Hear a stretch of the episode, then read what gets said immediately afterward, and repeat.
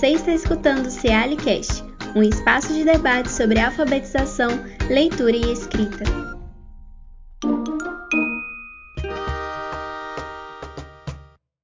Olá, eu sou Mônica Araújo, professora na Faculdade de Educação da UFMG, pesquisadora do CEAL e coordenadora do NEPSED. No episódio de hoje do CEALcast, vamos discutir sobre produção de atividades digitais de alfabetização, leitura e escrita a partir do e-book do NEPSED, Termos e Ações Didáticas sobre Cultura Escrita Digital NEPSED na Escola. Sejam todos bem-vindos. Hoje farei uma conversa com a Gisele Santos Alecrim Gonçalves, membro do NEPSED, mestre em Estudos Linguísticos pelo FMG, professora e pedagoga da Prefeitura de Contagem. Seja bem-vinda, Gisele. Muito obrigada. Olá, pessoal. Bom, a conversa de hoje, então, ela parte do e-book Termos e Ações Didáticas sobre Cultura Escrita Digital, NEPSED na Escola. Foi lançado este ano pelo grupo, pelo NEPSED.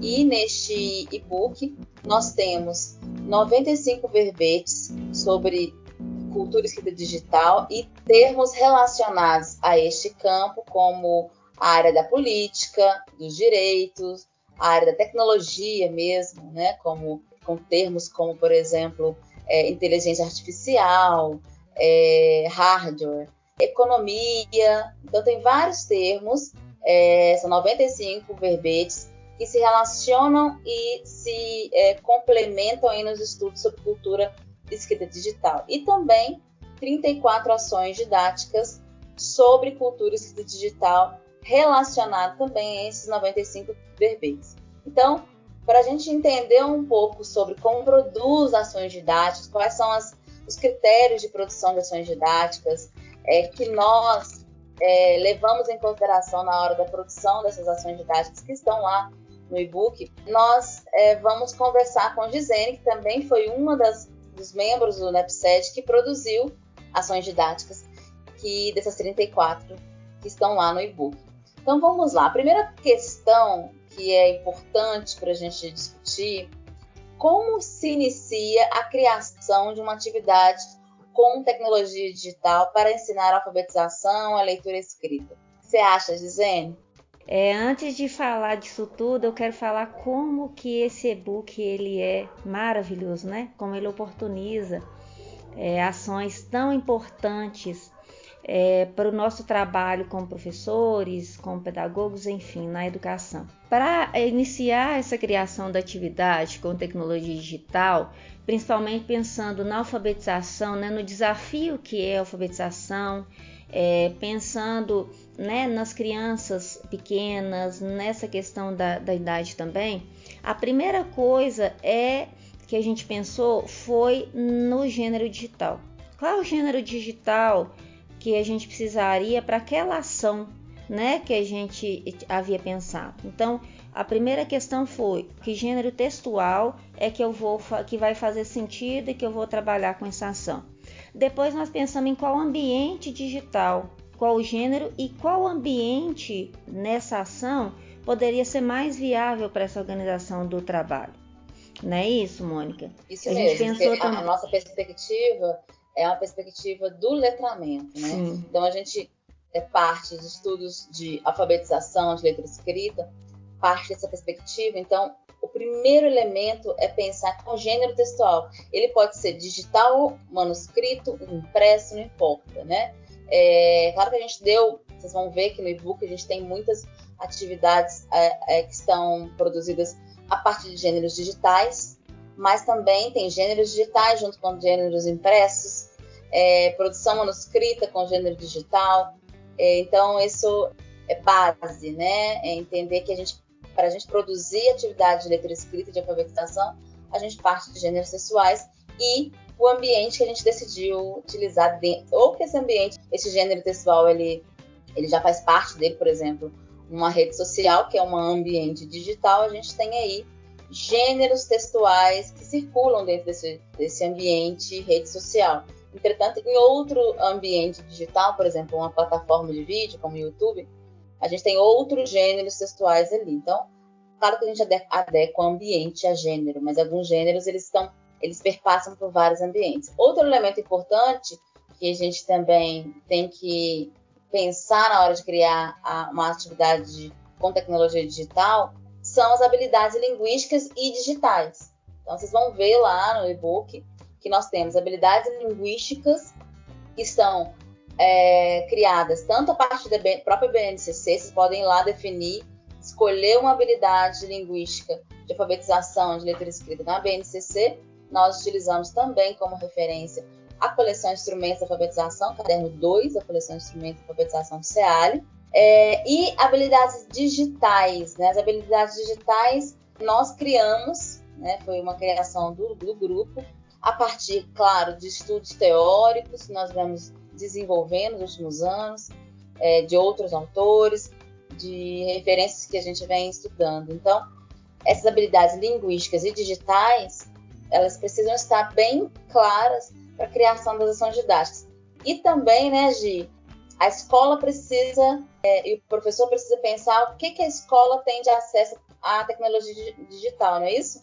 Exatamente, porque para eu entender, para fazer sentido, né? Porque é necessário isso, eu preciso verificar é, como é que é esse acesso a dispositivo. Se eu tenho, por exemplo, na instituição em que eu atuo, não tem um laboratório, mas eu vou deixar de fazer uma proposta porque eu não tenho um laboratório de informática? Claro que não. Então eu preciso verificar se é o WhatsApp, que é algo possível, se é um Instagram que eu consigo é, com um, um computador só eu fazer esse acesso. Então eu preciso pensar também de que maneira é, que esse que vai ser possível essa realização, né?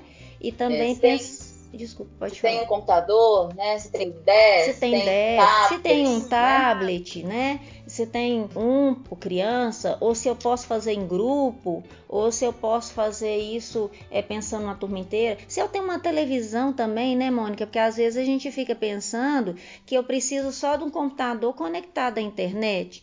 E dos dispositivos que a gente está dizendo aqui não são só esses, é, né? Não utilizam necessariamente uma rede, né? Eu posso muito bem utilizar, como eu utilizo lá na, na unidade, é uma televisão, até um próprio scanner, algo que eu consiga fazer é, uma atividade e que, é, que faça sentido, né? Que ela tenha esse sentido aí em termos da alfabetização, da leitura e da escrita, né?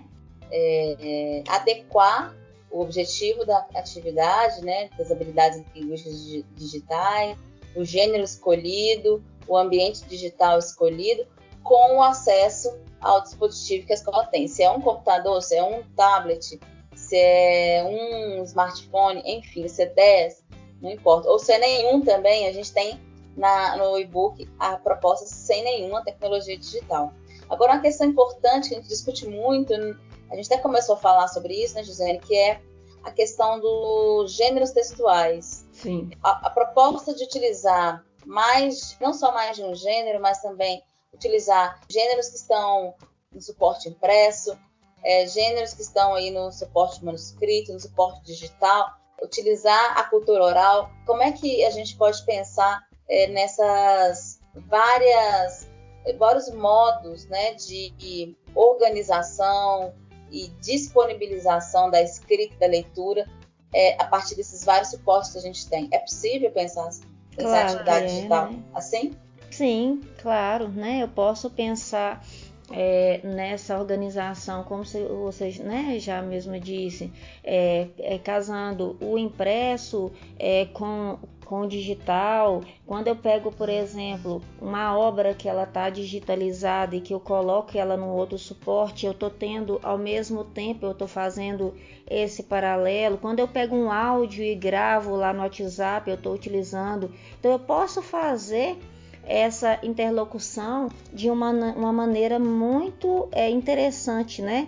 Agora, é, é necessário pensar na proposta, o que, que eu estou desenvolvendo, para quem que eu estou desenvolvendo. Por isso que é interessante nas ações, a gente, a gente sempre coloca, né? É, pega a questão do gênero, como a gente já mencionou, do ambiente tal, das habilidades, da questão da faixa etária, porque isso, né? Isso, é, é, todos esses elementos é que vão ajudar nessa qualificação aí dessa atividade digital. Então, com certeza, né, a gente pode fazer isso. A gente tem tanto, na, né, a gente volta naquele termo, né, da, da multimodalidade, o CRES ele fala muito disso. Eu tenho tanto no impresso, é, né, manuscrito, como lá no digital, eu tenho recursos semióticos diferentes. Eu tenho às vezes no impresso cor, tamanho, forma. Eu também tenho isso lá no digital, mas a forma de a navegação, a organização é que são diferentes, né? É que, que necessitam aí dessa desse trabalho para eu conseguir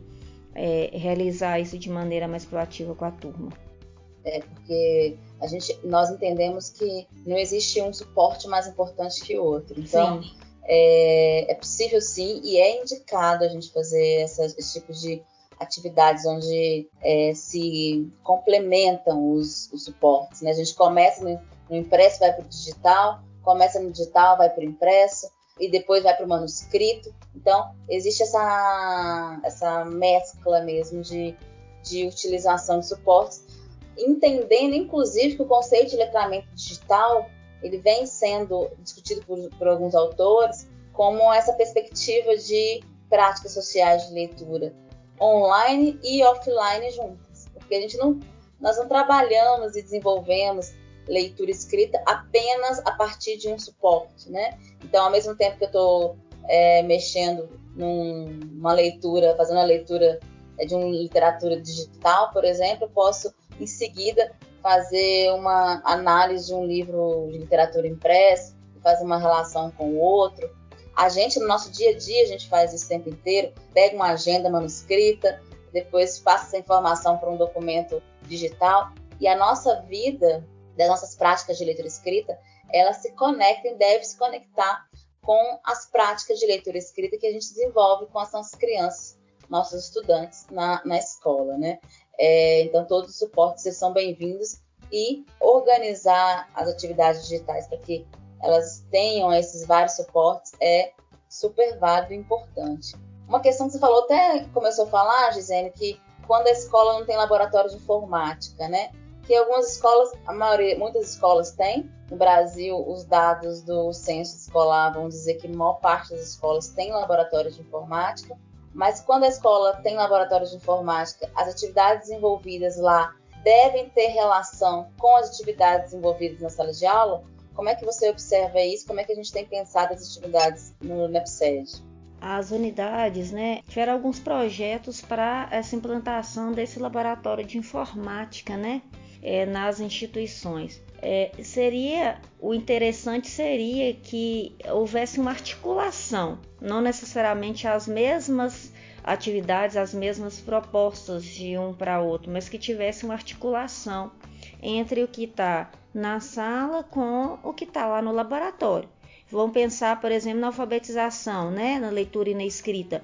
Eu posso fazer uma atividade lá impressa com as crianças na sala, posso levar no laboratório e fazer uma atividade ou um jogo ou algo né? dentro do, do, do usando, utilizando os computadores que tenha a ver com o trabalho que eu estou fazendo na sala. Não necessariamente o mesmo material, essa transposição. Isso é importante. Agora, no laboratório de, de informática, a gente percebe que é, é, necessário né, que, que as crianças, aí pensando na alfabetização, na alfabetização e na questão da leitura e da escrita, que haja também é, um trabalho para alfabetização digital. Então eu preciso que entender essas crianças precisam utilizar esses, esses recursos que a maioria das vezes eu, eu trabalho na escola pública eu vejo que nem todo mundo está acostumado, apesar da gente achar que as crianças já estão, né? Já, já nasceram, então necessariamente elas já sabem utilizar. E não é muito bem, né? Não é, não é isso que geralmente acontece. Porque o uso na instituição é diferente do uso também que elas têm né, fora dela. É isso mesmo, Gisene. É super importante que, que o professor, a professora, conecte as atividades que são desenvolvidas na sala de aula com as atividades do laboratório de informática. Então, por exemplo, ela utiliza uma parlenda, faz uma, uma brincadeira, uma atividade com parlenda na sala de aula e vai para o laboratório, por exemplo, fazer uma pesquisa sobre, sobre algumas palavras na parlenda, brincar de escrever as palavras utilizando cores diferentes, tamanhos diferentes é, das palavras que estão na parlenda com as crianças, enfim. Existe uma série de outras possibilidades, lógico, estou falando algumas aqui, mas assim, utilizando parlenda, né, gênero pessoal parlenda, mas que só para vocês entenderem que eu começo uma, uma, atividade no laboratório, aliás, na sala de aula, começo uma atividade na sala de aula, vou para o laboratório, ou o contrário também. Começo no laboratório, vou para a sala de aula, vou para o parquinho, continuar a atividade, vou para a biblioteca, enfim, vou para outros ambientes da, da escola e utilizo todos os espaços para desenvolver as atividades. O laboratório é mais um espaço de, de ensino, de aprendizagem que a escola tem. Isso é muito importante que a escola consiga compreender isso, né? É verdade, Mônica. Sem articulação fica complicado, né? E tem que fazer sentido para essas crianças também. Então, usar o laboratório tem que ser algo para elas é, interessante, ao mesmo tempo a sala. Então, fazer essa articulação. E agora eu tenho uma pergunta para você. É, o uso da ferramenta digital é diferente do uso do gênero textual digital? Essa pergunta é ótima, porque eu gosto muito de falar sobre isso, de uso de ferramenta digital, gêneros textuais digitais, e as pessoas têm dúvida, né, Gisele, do que, que é ferramenta digital, do que é gênero textual digital. Então, eu, é, primeiro entender, vamos começar pelo gênero textual, né, digital. Os gêneros textuais são esses, tem uma função, sempre tem uma função comunicativa, seja ele digital, impresso, oral, não importa, né, do suporte. Então, é, primeiro é pensar nisso. O gênero textual ele tem uma função comunicativa. O digital é a mesma coisa. Então, a gente tem gêneros textuais digitais como o meme é um gênero textual digital, o post de uma rede social, o tweet é um gênero textual digital. Enfim, são vários gêneros textuais e eles vão mudando, cada dia aparece um novo, né? Esses dias eu estava conversando com meus alunos que a primeira capa, vamos dizer, a capa do YouTube tem um formato específico para chamar a atenção dos, dos, leitores, né, dos leitores daquele vídeo. É, tem formato, estratégias para produzir. De repente, a gente pode considerar ele como gênero textual digital. Só para dizer para vocês que os gêneros textuais eles vão aparecendo, vão surgindo na medida que há necessidade de comunicação, né? É, de demandas comunicativas. Então, primeira questão é essa. A diferença do, da ferramenta digital é que a ferramenta digital, como por exemplo as ferramentas do Google Education e várias outras, como Kahoot, Jumbled, que é do, do Google Education, né, Gisele? Uhum, sim. É, são ferramentas digitais, são espaços de escrita, mas elas não têm função comunicativa. Então, se nossa perspectiva de ensino e de aprendizagem, de alfabetização, leitura escrita, independente do suporte, parte de uma perspectiva do letramento, como já, a gente começou a nossa conversa sobre esse tema é, hoje, falando disso, nós vamos privilegiar o uso de gêneros textuais digitais e não o uso de ferramentas digitais. Não que não possa ser utilizada, mas vocês vão perceber, por exemplo, todas as 34 atividades, todas não, acho que tem uma que não tem é, gênero textual. A gente usa a ferramenta digital, mas as outras todas a gente usa, a gente parte de gênero textual, é, algum gênero textual, seja digital ou não. O professor precisa entender que a gente precisa mobilizar as crianças, os estudantes, os jovens, os adultos, os adolescentes, a entender a importância da escrita. Por que, que eu escrevo? Por que, que eu leio? Por que, que eu preciso saber ler e escrever? Porque eu quero me comunicar com as pessoas.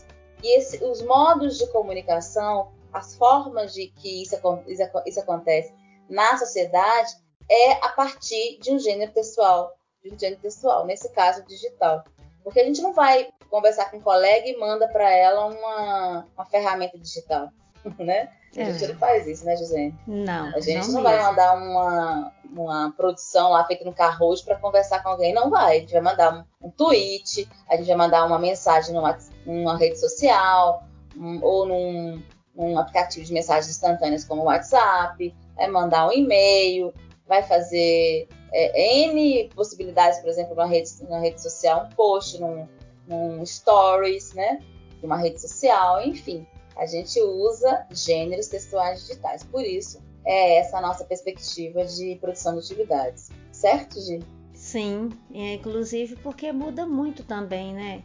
Essa questão das, das ferramentas, elas variam muito. Então, a gente trabalhar nessa perspectiva, né? E como que é interessante trabalhar os modos de, de produção, de circulação, né? É nesse ambiente. Então, isso tudo possibilita, todas as ações, elas também, elas partem disso, né? Elas focam nessa questão desse trabalho que a gente precisa fazer é, dentro da escola, né? É, é uma questão que acontece muito, né? Por exemplo, é, os pais ou independentes é, na escola ou em outros ambientes, profissional também acontece.